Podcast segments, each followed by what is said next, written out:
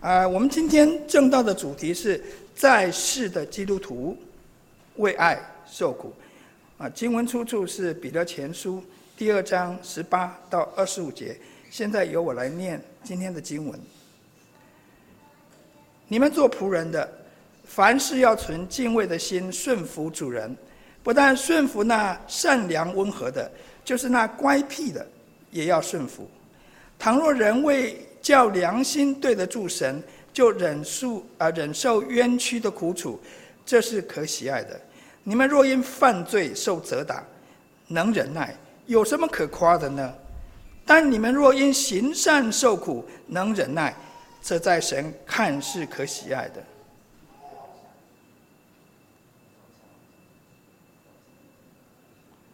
你们蒙召原是为此，因基督也为你们受过苦。给你们留下榜样，叫你们跟随他的脚踪行。他并没有犯罪，口里也没有诡诈。他被骂不还口，受害不说威吓的话，只将自己交托那按公义审判人的主。他被挂在木头上，亲身担当了我们的罪，使我们既然在罪上死，就得以在义上活。因他受的鞭伤，你们便得了医治。你们从前好像迷路的羊，如今却归到你们的灵魂的牧人监督了。草必枯干，花必凋残，唯有我们主的话必永远立定。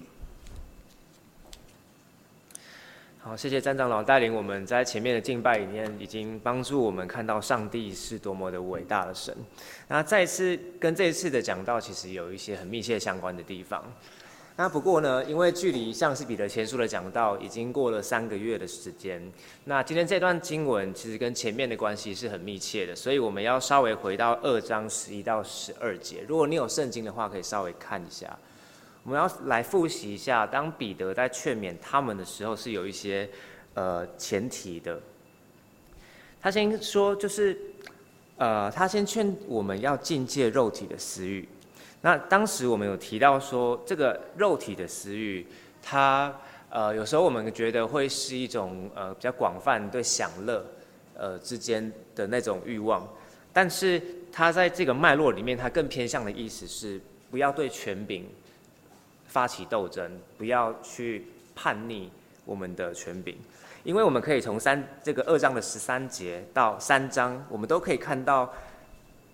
彼得在谈论我们作为下位者的时候，阶层低的人与权柄之间的互动，要怎么样在当中来顺服神？那所以他就说，既然我们是寄居和客旅的，我们就应当这样来禁戒肉体的私欲，不要来反叛权柄。好，那寄居和客旅这个概念也是非常重要的，代表我们的满足、我们的产业、我们的荣耀是在未来，是在天上的。也就是说，我们不需要在当下这个此时此刻，用自己的手段或暴力的方式去取得我们当下的满足和公益。所以，我们需要有这样的盼望。那我们这样对未来这个期待是从哪里来的呢？是因为基督为我们死而复活的。那基于这样的期待呢，我们上次就有说到，我们要顺从政府还有法律的制度，这是我们三个月前的主题。那今天呢，我们就特别针对，呃，彼得作，针对作为仆人的身份的人来说话。好，那我们来看一下这个仆人呢，讲白一点，其实就是奴隶。那从新约圣经里面，呃，常常其实有对奴隶说话的经文，在保罗书信、彼得书信里面，我们常常看到仆人、奴隶是新约书信说话的对象。这个代表在当时的教会的生活里面，奴隶是一个很常见的信徒的身份。虽然我不太确定他要怎么在礼拜天跟弟兄姐妹一起参与敬拜。那不过呢，在台湾今天我们已经没有那一种典型的奴隶了。可是呢，我们可以思考一个跟奴隶的制度呃最像的情况，就是我们的工作职场。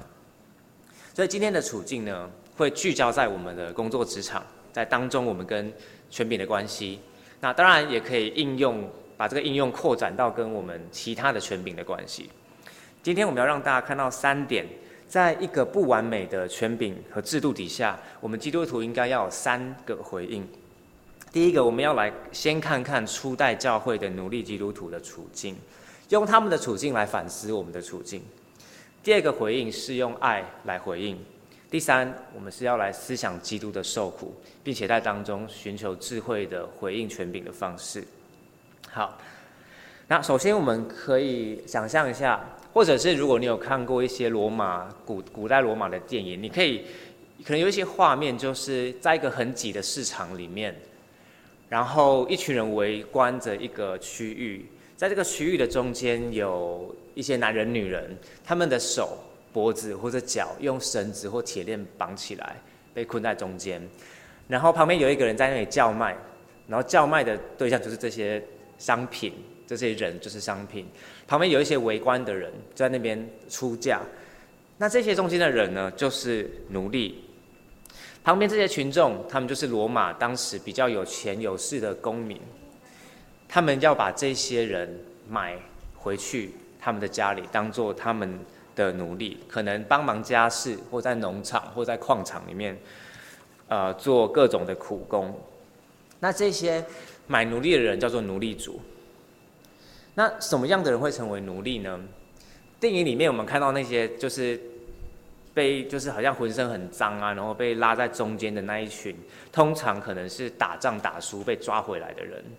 那除了这个之外，其实有很多奴隶，他们是因为出生的时候被丢在垃圾堆里面，爸妈养不起他们，所以有钱人家就把他捡回去当他们奴隶。那还有就是女的奴隶生下来的儿女，他们天生就是奴隶的身份。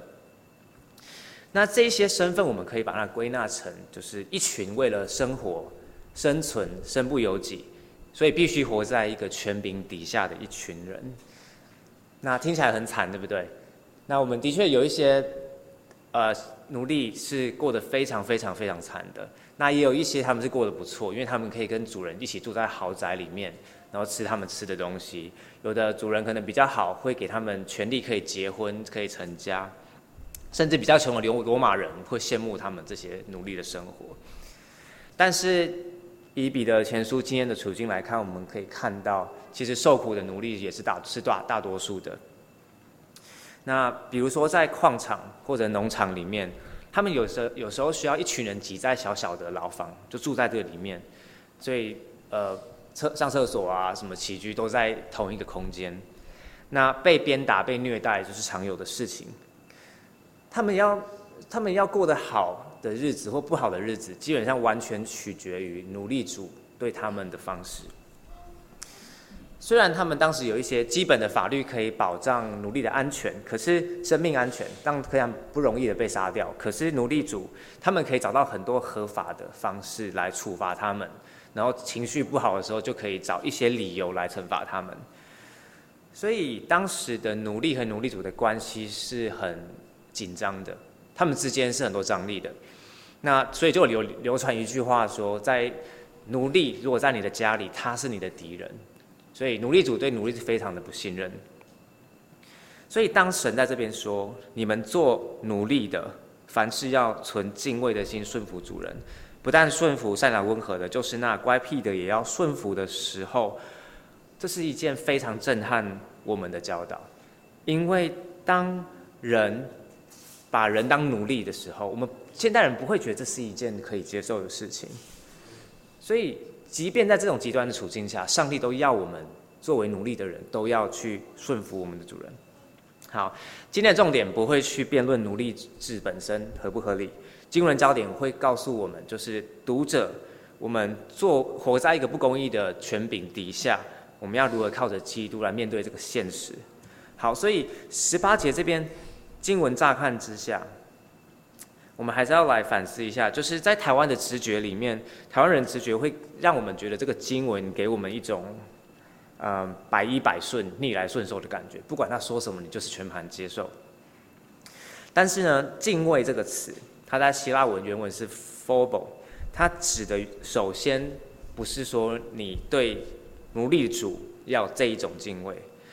那个敬畏对象是上帝。上下文看起来是主人，对不对？我来跟大家解释怎么说呢？有两个很明显的证据。第一个，因为当彼得他使用“敬畏 ”（phobos） 这个字的时候，他都指向的是敬畏上帝。在一章十七节，他说：“当我们称神为父的时候，我们跟神有这个父子的关系，父亲跟儿女的关系，我们就是对他有要一个敬畏的心。哦，这是一个连连用的一个词，跟上帝在一起。然后二章十七节，他告诉我们要敬畏上帝，尊敬君王，也是用同一个字，把敬畏跟神连在一起。好，这是第一个证据。第二个证据是三章的十四节，彼得他这里说不要怕人。”的威吓，三章十四节，如果你有看到的话，这里说不要怕人。那那个怕呢，就是跟敬畏同一个字。所以彼得在后面说，你不要用这种方式来怕人，他这里就不会有彼此矛盾，说你要用这种方式来怕你的主人呀。所以他这里在讲的是，你必须先存一个敬畏的心，这个是指向上帝的。好，那对我们来说，我们可以想到呢，就是。呃，如果你我们今天是因为害怕权柄而选择顺服，恐惧而顺服，我们因为害怕被伤害、害怕权力被剥夺而选择顺服，那这个害怕如果成为我们动力的话，今天如果换了一个主人，换成一个不会对我们坏的，换一个好的，我们是不是就会爬到他头上？是的，所以敬畏上帝会让我们顺服，呃，善良温和的。好，那敬畏上帝的心也可以让那一些我们个性喜欢反抗的人。不能轻易忍受不公义的人，可以比较平静下来。会反抗的人，感觉上是比较勇敢的人嘛。但是这个勇敢的另外一面，其实也代表他害怕失去某样东西。比如说，他害怕身体的健康和自尊心被奴隶主剥夺，所以他必须起来维护或反抗。但是这些反应呢，其实也是一种害怕。他把人看成一个是会让他失去某样东西的的人。他们没有看到上帝是多么的大的，所以彼得要我们把这种对上帝的敬畏摆在最前面，摆在顺服主人的前面。他希望奴隶作为基督徒，随时学习把天赋放在他们心中最重要的那个宝座上，并且顺服，用这个来当做前提来顺服各样类型的主人。好，努力的处境就先到这边。如果我们仔细想一想一下这些努力的状况。我们会发现，其实我们跟这个努力的状况是有一些类似的。我们很多人都需要为了生活、生存、身不由己，活在别人的权柄底下，对吗？我们的工作其实常常就是这样子。我们提供自己的时间、体力、精神、能力，然后换来我们生活需要的物质、物质。所以我们很多人需要为别人工作。那在资本主义的社会里面，我们资方和劳方的关系也是常常就是不对等的，上司有时候就会乐意使用呃他的权柄，然后来牺牲下属的时间、体力、精神，去达到他们认为重要的目的。当然，我们会遇到比较好的主管、比较好的老板，但是我们也常常遇到看到比较坏的、比较不公正的，会利用我们当做工具的老板或主管。在今天职场很多地方，我们都可以看到。就是跟身为奴隶有一些类似的地方。不过，虽然我们有这些相似点呢，同时我们也必须知道，现在的情况已经好的非常的多了。无论刚刚的这个处境让你想到你现在工作职场里面哪一些不顺的地方，我们都必须知道，彼得前书的这些读者的处境跟我们已经差了非常多的。因为现在世界整体的一个基本制度是在一个被福音所影响的广传之后的一个世界里，以前的孤儿他们会自动成为奴隶，现在的孤儿有相对的呃健全的制度还有机构去让他们可以自由的长大。那我们法律也规定了我们人生基本的自由，还有很多劳基法等等相关的权益。那我们也有自由可以选择随时离开某一间公司，换一个雇主。那所以呢，这要表达就是我们跟奴隶已经比起来好很多了。这个代表什么呢？代表就是这一种对上帝的敬畏，如果可以在那个非常极端的情况，帮助奴隶的基督徒面对各种的苦难和主人，今天更可以帮助在我们的工作职场里面去面对各一种不合理的制度还有主管。如果我们现在处在某一个不公平、被亏待、常常时间被不合理的要求加班、老板不按着法劳基法来做事等等的这些处境底下，我们首首先需要记得的是，在我们心中的那一位天父，他是最大的。他在今天的敬拜里面已经让我们看见，他是亘古常在者，他是在平风浪里面比风浪还要更大那一位神。所以，呃，有时候呢，我们会在这种呃面对不合理的主管的时候，我们心里会自然的产生一种害怕。呃，这种害怕呢，有时候我们是害怕这个权柄。那敬畏上帝，帮助我们先看到神，而不看到这个我们让我们害怕的人。而如果你是一个喜欢反抗的人，你不怕任何的权柄，而帮让我们先如果先看见上帝的话，也可以帮助我们先因为神的缘故而来顺服现在的权柄。好，那敬畏神是什么意思呢？当然，我们需要持续的认识他的伟大、智慧、能力，还有美善等等的他的性情。呃，我们对他的敬畏会随着这些认识的越来越增加。所以学习神的话是非常重要。可是具体来说，该怎么样在工作的压力、呃各种呃你觉得被亏待的情况里面，无论这个压力是道德的压力。呃，主管制度要你做一些违反圣经伦理的事情，或者是时间的压力，你常常觉得公司工作一直在侵犯你其他的时间，或体力精神的压力，你上完班你就没有体力可以读经了，你甚至隔天礼拜礼拜六会一直累到礼拜天早上起来，你完全没有精神能够好好的敬拜。我们该怎么样在这些压力当中表达对这位神的敬畏呢？第十九到二十节这边告诉我们。倘若人为叫良心对得住神，就忍受冤屈的苦楚，这是可喜爱的。你们若因犯罪受责打，能忍耐，有什么可夸的呢？你们若因行善受苦，能忍耐，这在神看是可喜爱的。这边告诉我们，行善、忍耐任何不公义的苦，在当中持续的行善，就是我们表达敬畏神的方式。好，我们还是需要解释一下，因为这个翻译我有点觉得跟和合本是有点不太一样的。好，十九节这个良心呢，它比较好的翻译是意识，就是我们心中的一种对神的意识。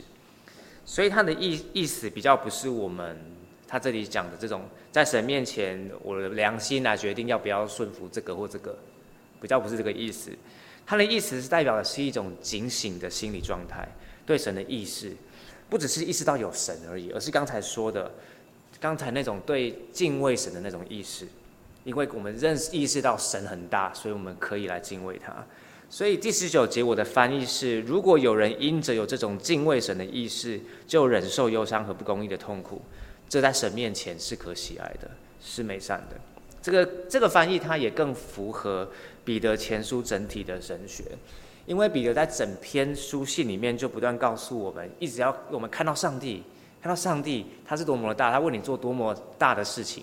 以至于我们可以在这个现实生活当中去面对各种不完美的情况，以至于能够活出爱人的见证。所以二十节他就进一步告诉我们，他用一个对比的句子来解释为什么这个敬畏神的忍耐是美善的。好，他先说，他先反问我们，为什么这这有什么可夸的呢？你行恶忍受痛苦，有什么名誉可言吗？有什么可以拿来说嘴的吗？OK，然后跟他对比的是后半句：你们如果因为行善来忍受痛苦，这个是可喜爱的。好，这是一个很简单的对比，对吧？就是为什么我们要在不完美的权柄下坚持来行善？原因很简单，就是因为神喜悦，他是一位美善的神，他喜悦我们做美善的事来回应他，所以特别是。我们刚刚的那些工作的处境里面，你认为有很多不合理的制度和要求当中，我们持续坚持行善，这是上帝看为喜悦的事情。那当然，这个是很不容易的。那这段经文它也没有给我们一个假的应许，说你只要行善就一定会有善的结果跑出来，善一定会有善报吗？不一定，在当下不一定会按照我们的期待发展。这段经文很诚实的，它呈现这个世界的现实给我们看。你看哦，他说你犯罪会受责打，OK，可是你行善仍然也会受苦。有时候某一类基督徒会觉得，就是，呃，生活过得太顺遂，没有苦，就好像不够属灵，不像基督徒。可是以这段经文来看呢，受不受苦不是很重要的事情，因为无论怎么样，我们在这个世界都是在受苦。重点是我们是为了什么而受苦？在眼里，在神的眼里，我们是为了犯罪而受苦呢？吗？还是因为为了善而受苦呢？他要我们是因为活出神的旨意而受苦。那行善又是什么意思呢？我们要一直往往下推。好，在前个几个礼拜，山姆讲了一篇关于神的旨意那篇道，不知道大家有没有印象？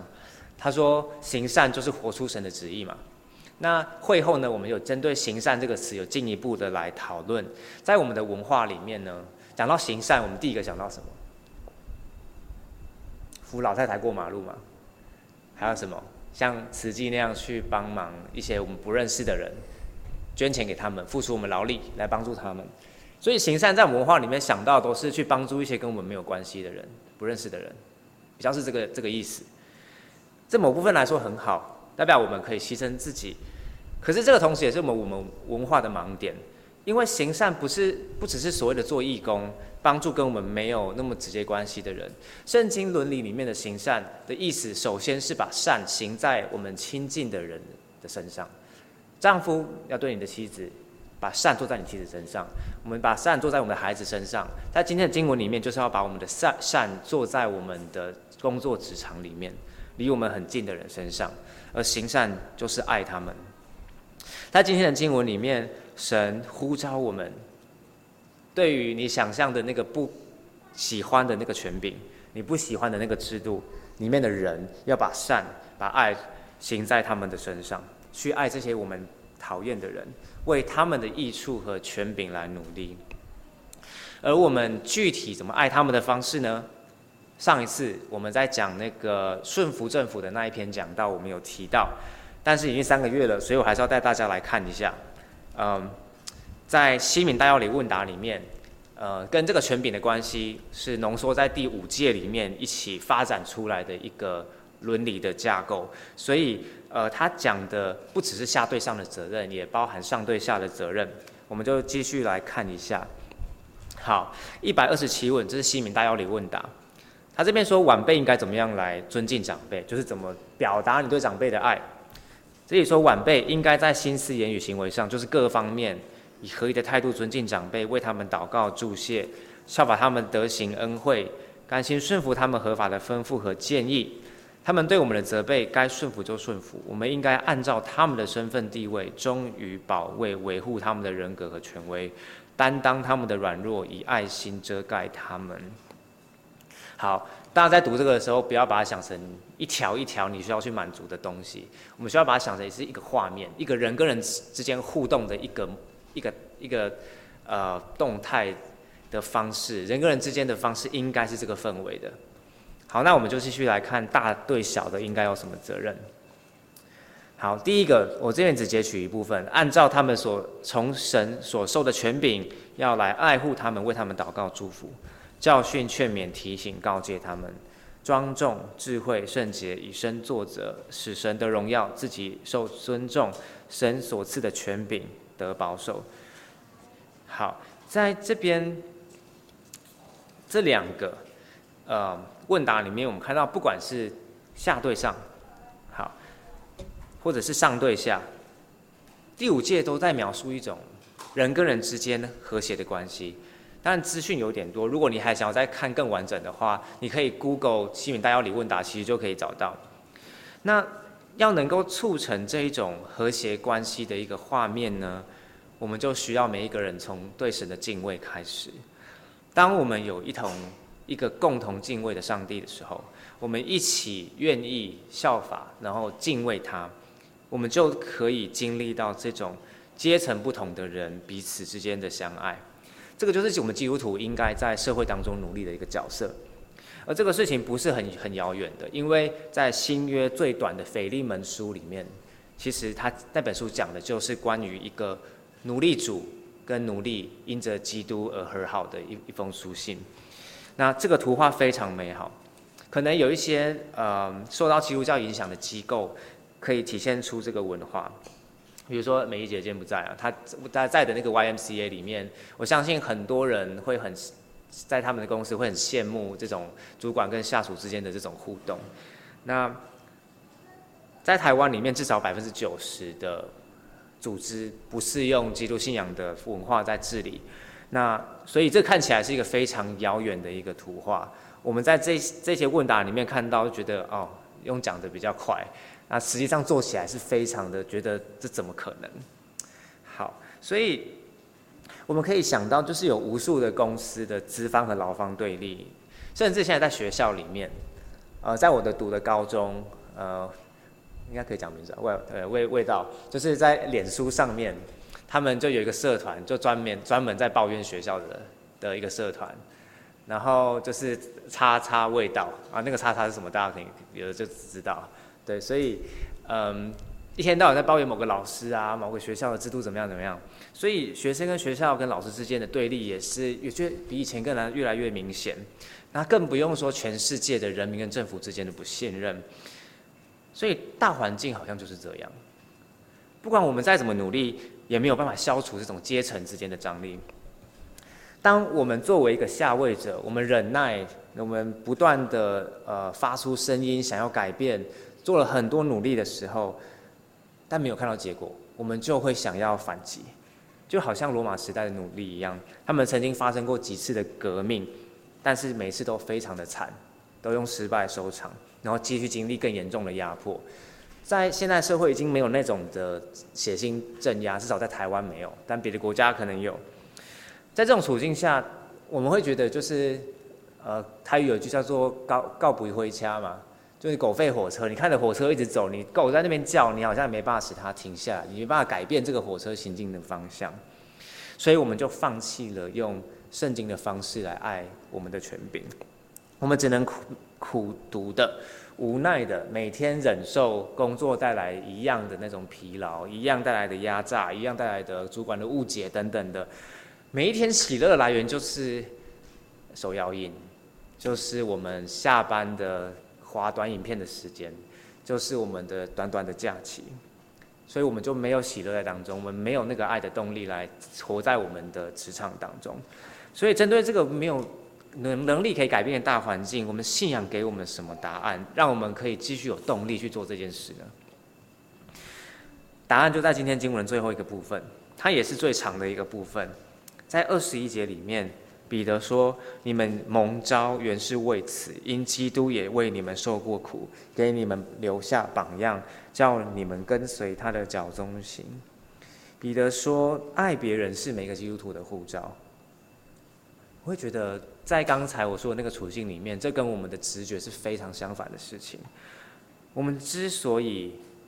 但是我们之所以被呼召去做一个跟人性这么相反的事情。扮演一个与众不同，在学校、在职场里面，好像要跟别人很不一样的一个角色，是因为我们有一位与众不同的耶稣，他已经爱了我们，把爱人的榜样留给我们，要我们持续的来跟随他。所以他的榜样是什么？彼得就继续引用一部分以赛亚书的五十三章，把主耶稣的脚踪、爱人的脚踪呈现出来。好，第二十二节，他这边说。他并没有犯罪，口里也没有诡诈。他被骂不还口，受害不说威吓的话，只将自己交托那按公义审判人的主。他被挂在木头上，亲身担当了我们的罪，使我们既然在罪上死，就得以在义上活。因他受的鞭伤，你们便得了医治。你们从前好像迷路的羊，如今却归到你们牧人灵魂的牧人监督了。在这段很优美的句子里面，我们看到主耶稣基督他爱人的脚踪。如果要用一个词来总结这段经文，主耶稣的脚踪，我会说就是今天的主题，就是为了爱而受苦的脚踪。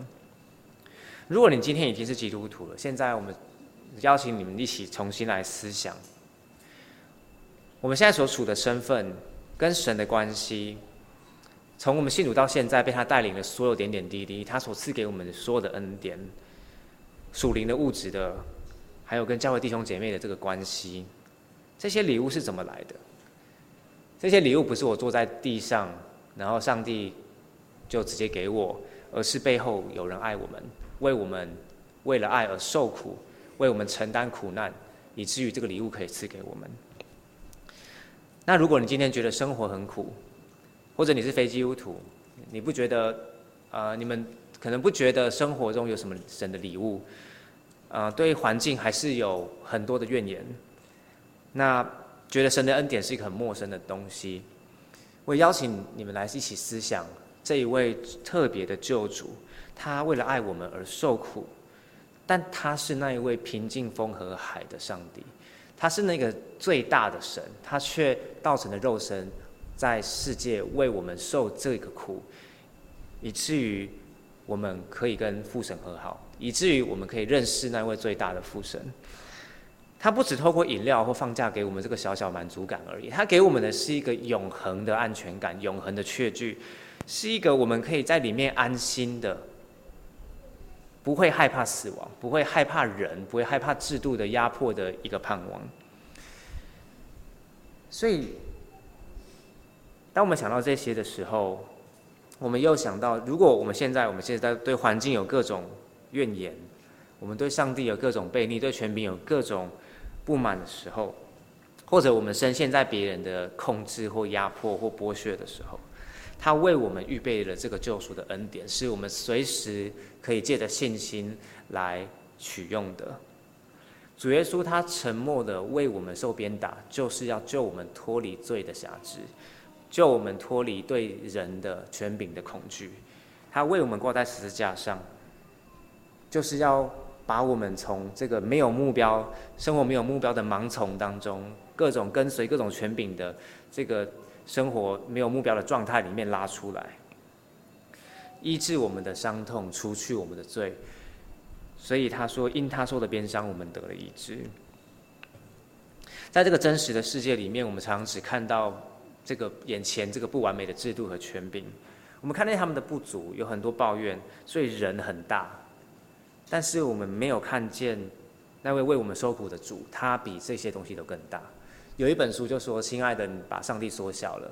在我们书架上，他就在谈论这个问题，就是当我们把人看得很大，而上帝很小的时候，我们就有很多很多的问题会在我们的工作职场和日常生活里面冒出来。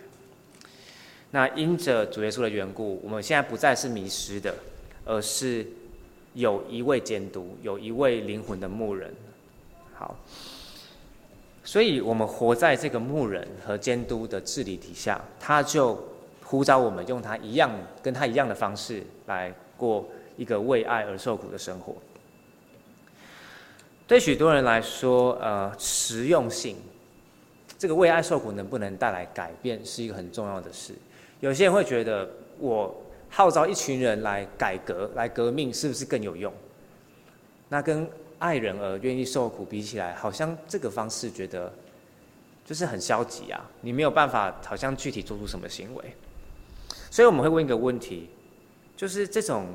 为爱而受苦固然可以给我们，就是呃被爱、被鼓舞，给我们能力去承担的这种痛苦的感觉，但是对环境呢，有什么样的贡献？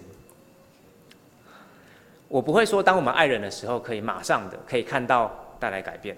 我不会说这样，也不会说通，就是通常不会马上看到这些，就是家庭、职场这些权柄马上有这些不一样的回应。我们经历到常常就是，他们还是一样。我们做再怎么努力，他们还是一样。对，所以，但是呢，在我们为爱而决定来，呃，决定为了爱的缘故而经历受苦的时候，我们可以确定的是，因为这是上帝的方法，所以我们。这样做的时候，就已经参与在上帝转变这个世界的计划的大的计划里面了。当主耶稣在地上完成使命的时候，我们可以想一下，他那时候有带来整体的改变吗？没有，他在升天的时候还是只有十二个门徒，但他已经经历了最痛的那个时候，但还是只有十二个门徒。但是经过两千年圣灵的工作，上帝已经转变了这个世界很多我们看不到的地方，在这两千年中间。奴隶制被废除了，孤儿有地方可以长大，有地方可以保护他们，有人可以领养他们的制度。我们的刑法里面，台湾的宪法，哎，刑法两百九十六条这也就是说，使人为奴隶或使人居于类似奴隶不自由的地位的人呢，处一年以上七年以下有期徒刑，就是不能蓄奴。奴隶是一个已经被废止的东西，在一个大多数的现代的社会里面。那我们可以看到，比较富裕的国家人民会去帮助比较贫困国家的人民。那反对阶级的压迫，基本上是一个主流的价值观。保障劳工基本权益也算是一个主流价值观。这些为什么现在会变成我们觉得理所当然的事情？是都是因为圣灵在这个历史里面跟他的教会同工所带来的果实。所以，为爱而受苦会不会带来改变？会，会的，因为为爱受苦。就是主耶稣基督的榜样，而圣灵就是伴随着这种方式，不断在这个世界里面工作。这就是上帝改变更新这个世界的方式。所以，我们可以又可以想到，主耶稣他不是不只是一位为了爱而受苦，然后就结束的主，他是一位借由受苦而得胜的主。所以，他借由复活，已经打胜了跟罪恶跟不公义的战争。所以他今天也带领我们用同样的方式来打这场仗。我们面对这些不公义的情况、不好的制度的时候，我们也可以用他的方式来打这场仗。那最后，对于我们现在的处境来说，我们要怎么打这场仗呢？在爱人这个大目标的底下，我们的工作职场环境是很复杂的，因为有人是做主管，有人自己是呃开公司当老板，然后有人是自由工作者，有人是呃。自己做别人的员工很复杂，那所以有几个情况我们需要来思考一下，会稍微复杂一点。今天我的焦点还是会比较放在从员工的跟下属的角度来看。那当然从权柄或自由工作者的角度，我们你们可以自己去联想说，这样的原则怎么应用到你们跟呃社会之间的制度、政府的权柄，还有你们跟同事跟下属之间的互动。好，第一个情况呢是，我们做员工的时候，常会知道，就是权柄意见会不一样。一个典型的公司，你会遇到说，主管他的意思跟老板不一样，那老板可能跟公司的规定可能又不一样，公司的规定跟劳基法又不一样。OK，那劳基法应该是符合宪法的。好，那劳基之上，劳基法之上还有宪法，所以我们在我们的处境里面有很多层次的这种权柄。那问题就在于这些权柄之间的不同层次，有时候会彼此冲突。主管的命令不符合公司规定，那这时候怎么办？我们该怎么爱这个可能违反公司规定的主管呢？说真的，他因为处境太复杂，所以没有一套完整的 SOP。但是我们有几个原则可以考虑。第一个，根据今天的经文的教导，不论这个主管多么不把劳基法放在眼里，我们仍然都需要尊敬他。OK，这是第一个。第二个，在尊敬他的前提底下，我们要分辨对错。OK，权柄错就还是错，他不会因为是权柄就比较对。那台湾人有时候，我们有时候奴性比较强，因为他权柄，我们就会觉得自动把它合理化，说哦，因为他也是考虑某一些因素，所以他不得已才要这样做等等的。理解别人是好事，但是我觉得错的事情还是必须把它分辨出来。好，但是这是在尊敬他的前前提底下。第三个呢，是在考虑对整体。还有他的益处的前提下，让权柄适时的知道他错了。好，台湾的文化是不敢跟别人说他错的地方，尤其是跟权柄。那我们会说，这个不跟权柄说他错的的表现是顺服。可是这种性顺服其实不是真的顺服，因为他不是爱，他出于惧怕，他是怕自己讲了自己会出什么事。所以，我们如果因为害怕而不敢说，这不是对他们爱的表现。有时候我们需要让他们知道他们错，这是反而是对他爱的表现。那另外一方面来看呢，如果我们为了顺服这个小主管，呃，没有导致自己没有顺服更高的权柄，我们是不能把责任推给他的，因为这是我们自己决定听他的话的。好，所以爱权柄的一个方式呢，就是尊敬他，分辨对错，然后让他知道他错的地方。前提当然是带着尊敬的方式，好，然后除了这个权柄之间层次彼此冲突的地方之外，台湾还有一个很常见的问题，就是工时太长。好，工时太长影响到我们生活的其他层面，比如说影响到我们的身心的健康，影响到我们跟家人相处的时间，影响到我们礼拜天敬拜的时间。面对这个情况，首先我们需要，我们需要知道，就是我们需要为自己的选择负责任。在这个工时，呃的长很长的工时、轮班或加班的要求底下，不论我出于什么来答应这个加班或太长工时的要求，我都需要知道，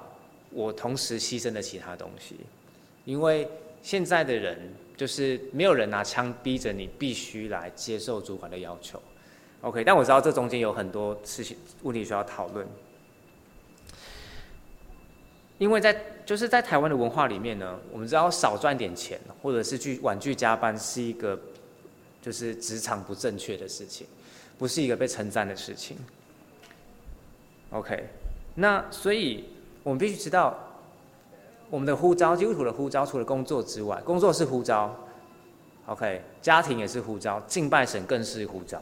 所以工作的要求，当他开始压迫到其他领域的时候，我们就必须开始保护我们的时间，保护我们的体力和精神了。所以我们可以思考的是，我们要付上代价是什么？好，这个中间有点吊诡，就是当我们婉拒加班，或者是上更久的班的时候，我们牺牲掉的是自己在公司里面的信任感和升迁的机会，这个也是我们会可能会付上代价。而不是我们基督徒工作的呼召，也有可能需要让我们去加班或做更长时间的工作，在这个阶段，我觉得这个是 OK 的。现在问题不是说你可以加班或不能加班，现在问题是我们需要找到一个平衡，我们怎么样去保护我们生活当中的各个领域之间的护照，不要互相被侵犯呢？好，所以呢，嗯，有人会说，如果你呃，你不喜欢这个工作，你对这个工作没有热情，或这个主管他一直违反劳基法等等，你就换一份工作吧。这个回答我觉得太粗糙了，因为换工作的代价可能是太大的。因为工作也是上帝的呼召，轻易的说辞职是不好的决定。所以我们可以尝试跟主管沟通，找出最适中的一个办法。那我们也可以尊重的去婉拒加班，也可以没有苦读的去顺服加班的要求。我们就要看当下什么样的处境对别人是最有益处的。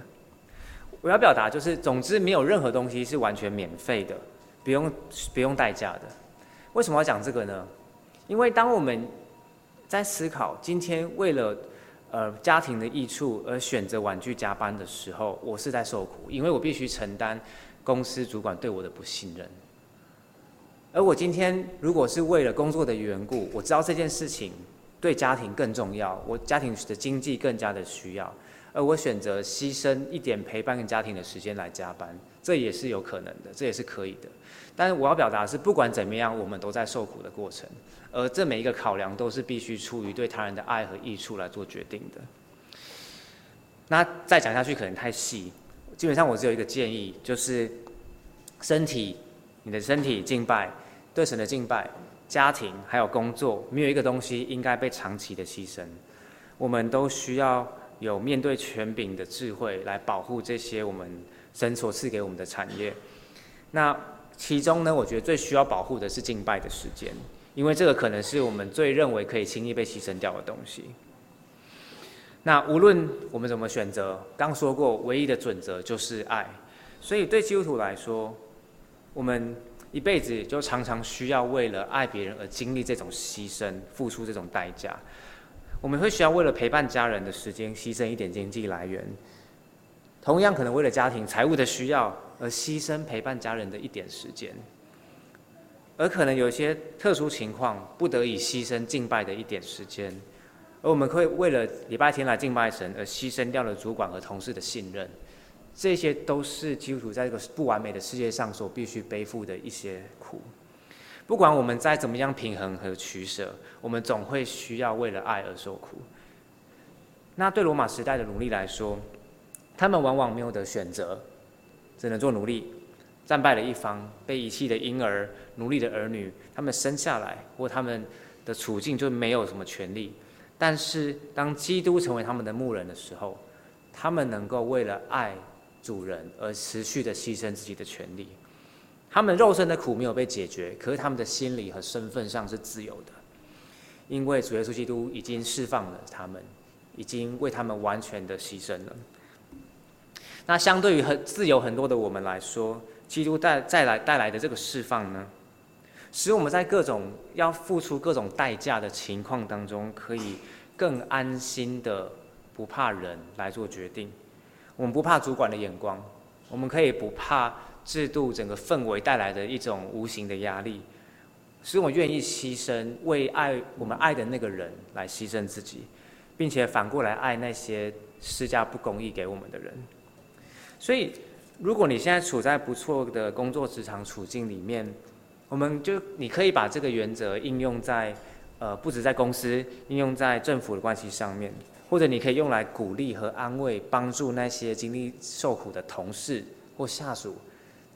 这个使人自由的福音，可以帮助他们面对现在的不完美。但如果你还不是基督徒，我们要记得，今天使我们自由得自由的，从奴役当中被解放的。不是财富，不是任何一种可见的享受的生活方式，而是主耶稣为爱而受苦的这个生活方式。所以，小朋友，对你们来说，今天真正让你自由的，让你不会受苦的，不是下课时间，OK？不是考试作业写完，也不是毕业。如果你去问任何一个大人，毕业是不是就自由？是不是不用考试就自由了？没有一个大人会跟你说就是。他们反而会想要回到小孩的时间，他们可以专心读书就好。所以弟兄姐妹，我们今天需要知道的就是，真正的自由是在福音里面忍受苦而带来的这种对神的敬畏和盼望，跟随我们主耶稣的脚踪，在各种不舒服、不完美、不公义当中，能够继续为了爱而来受苦。好，我们一起来祷告。亲爱的天父，我们来到你面前，谢谢你，嗯，把你的话语赐给我们。主，在我们生活当中有各种不完美的处境，主，你都比呃比孩子更小的弟兄姐妹的处境。愿你使用今天的话语，帮助大家能够呃在主耶稣的脚踪底下，看见他是如何为我们呃爱我们而愿意背负十架，被挂在那个木头上，为我们担当那个你的审判，担当那。最痛苦的那个为我们还清的那个罪的代价，以至于我们现在可以自由的活在人的权柄的面前，让我们可以在职场里面与主管开始有一个良善、健康的尊重他们的互动，让我们对下属、对同事，主我们也可以开始有一个不一样的呃，从你的话语而来的一个呃方式和态度来跟他们相处。主，当我们觉得软弱的时候，我们需要持续的求你帮助我们回到你主耶稣基督的脚的面前，来看见他是如何为使我们得到自由，为我们做了这一切伟大的事情。我们将祷告是奉主耶稣的名，阿门。